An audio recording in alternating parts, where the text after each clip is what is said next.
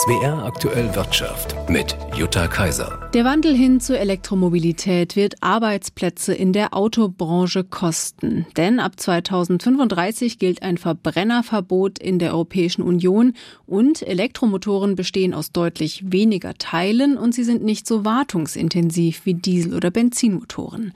Beim Zulieferer Bosch steht jetzt erstmals eine Zahl im Raum, wie viele Stellen unter anderem in der Motorenentwicklung, der Verwaltung und dem Vertrieb konkret abgebaut werden sollen. Die Rede ist von 1500. Christoph Geismeier aus der SWR Wirtschaftsredaktion. Was ist denn der Hauptgrund für den Stellenabbau? Das Unternehmen hat ja verschiedene Gründe angegeben. Ja, also Bosch nennt auch die aktuell hohen Investitionen in die Elektromobilität als Grund für die Sparmaßnahme und den damit einhergehenden Stellenabbau.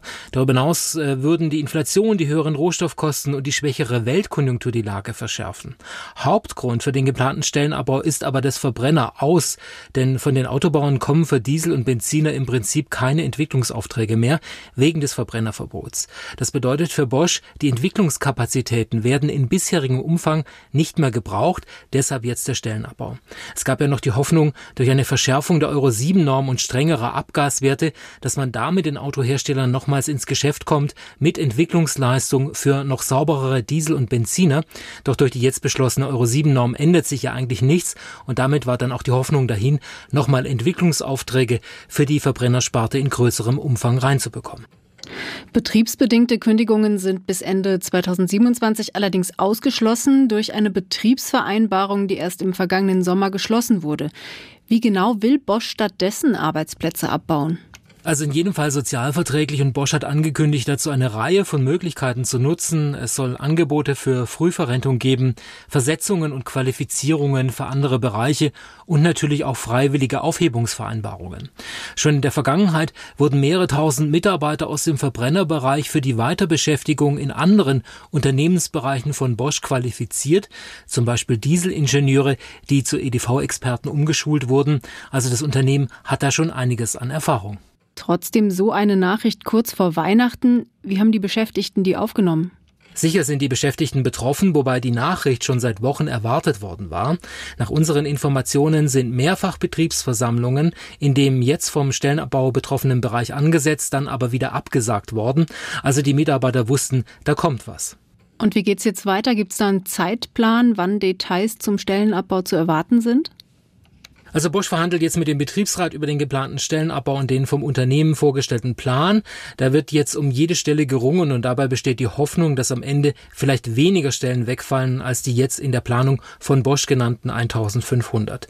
Wie lange die Gespräche zwischen Unternehmen und Betriebsrat dauern werden, ist derzeit aber nicht bekannt und es lässt sich auch nicht einschätzen. Deutschland darf dem Energiekonzern RWE 2,6 Milliarden Euro staatliche Hilfe für den Kohleausstieg zahlen. Die EU-Kommission hat das so genehmigt. Die Zahlung entspreche den Beihilfevorschriften.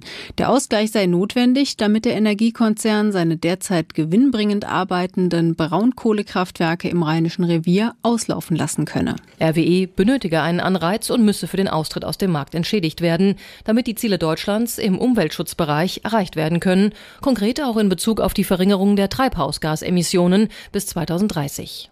Die geplanten 2,6 Milliarden stellen laut Kommission auch keine Überkompensation dar, denn der derzeitige Nettowert der entgangenen Gewinne sei höher als der Wert der nun geplanten Entschädigung. Deutschland hatte diese Zahlung bereits im Jahr 2021 bei der Kommission angemeldet, im Paket mit 1,75 Milliarden Euro für die Lausitz Energiekraftwerke AG, kurz LEAG. Nach dem deutschen Kohleausstiegsgesetz wird ab 2038 kein Strom mehr aus Kohle erzeugt.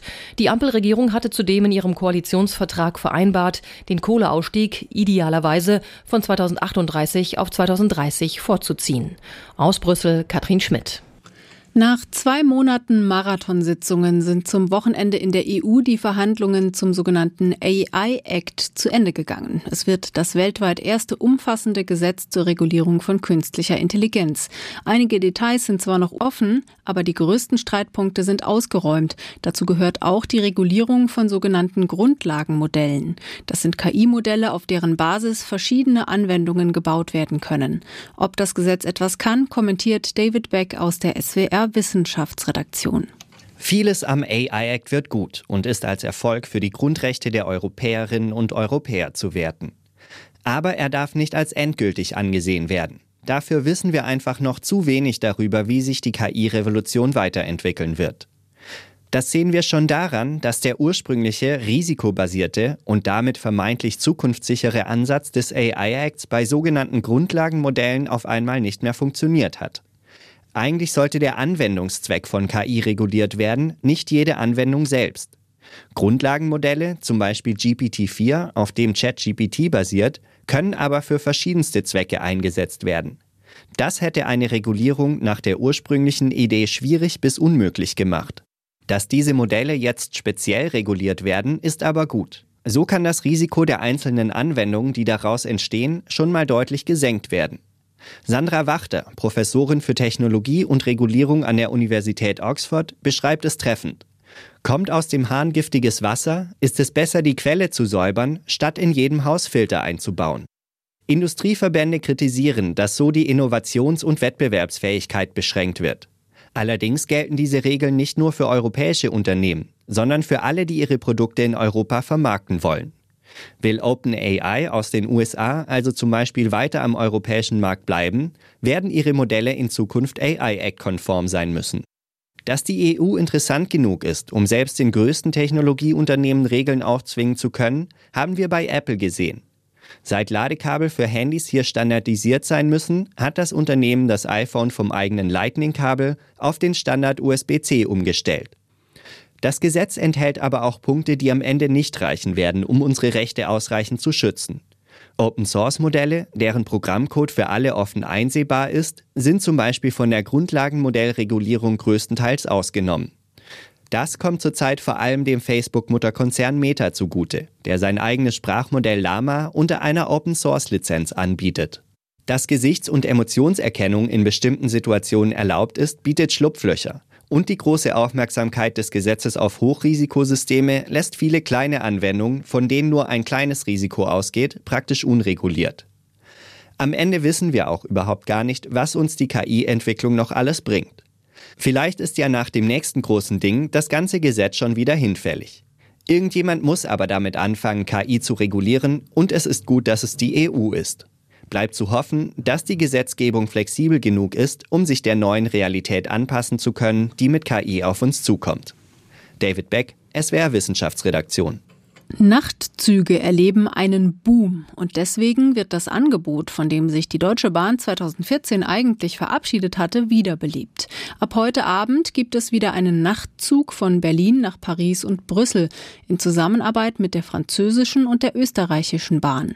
Zunächst wird die Verbindung dreimal pro Woche angeboten. Ab Oktober 2024 soll der sogenannte Nightjet dann täglich unterwegs sein. Laut Bahn ist die Nachfrage hoch. Gründe sind die Verkehrswende Wende und der Wunsch vieler Menschen, nachhaltiger zu reisen. Die 36 Vereine der ersten und der zweiten Fußball-Bundesliga haben dafür gestimmt, dass ein Finanzinvestor in die Vermarktung ihrer Fußballspiele einsteigen kann. Das hat der Geschäftsführer der DFL erklärt. Die Zustimmung der Vereine war notwendig, damit die Deutsche Fußballliga konkret mit Interessenten verhandeln kann. Es geht um einen Anteil von bis zu acht Prozent an einer Medienrechte-Tochter der DFL. Der Deal soll bis zu einer Milliarde Euro einbringen. Und an der Frankfurter Börse gab es heute Grund zur Freude für Anleger im deutschen Aktienindex DAX. Er hat es erstmals über die Marke von 16.800 Punkten geschafft. Immerhin liegt das Jahresplus im DAX damit bei stolzen 20,5 Prozent. Grundsätzlich lassen es Anleger aber etwas ruhiger angehen. Von den Börsen in den USA gibt es auch keine Impulse. In dieser Woche tagen erst die US-Notenbank Fed, einen Tag später dann die Europäische Zentralbank. Beide haben jede Menge neuer Konjunkturdaten und Meldungen zur Inflation zur Hand und müssen sich überlegen, wie es weitergehen soll. Zinsen halten, wo sie sind, weiter rauf, demnächst wieder senken. Nichts davon wird am Mittwoch entschieden und verkündet werden. Da sind sich die meisten Marktbeobachter einig. Aber Hinweise wird es vielleicht darauf geben, wie die Notenbanken die Lage sehen. Und davon hängt dann auch ab, wie weit die Wirtschaften durch hohe Zinsen ausgebremst oder durch Zinssenkungen wieder gestärkt werden. Die Krux an der Geschichte ist aktuell, an den Aktienmärkten gehen sie inzwischen fest davon aus, dass die Zinsen nächstes Jahr gesenkt werden. Und damit gibt es auch genügend Potenzial für ordentliche Rücksetzer. Sami Ibrahim, ARD Finanzredaktion Frankfurt. Und der DAX schloss bei 16.794 Punkten.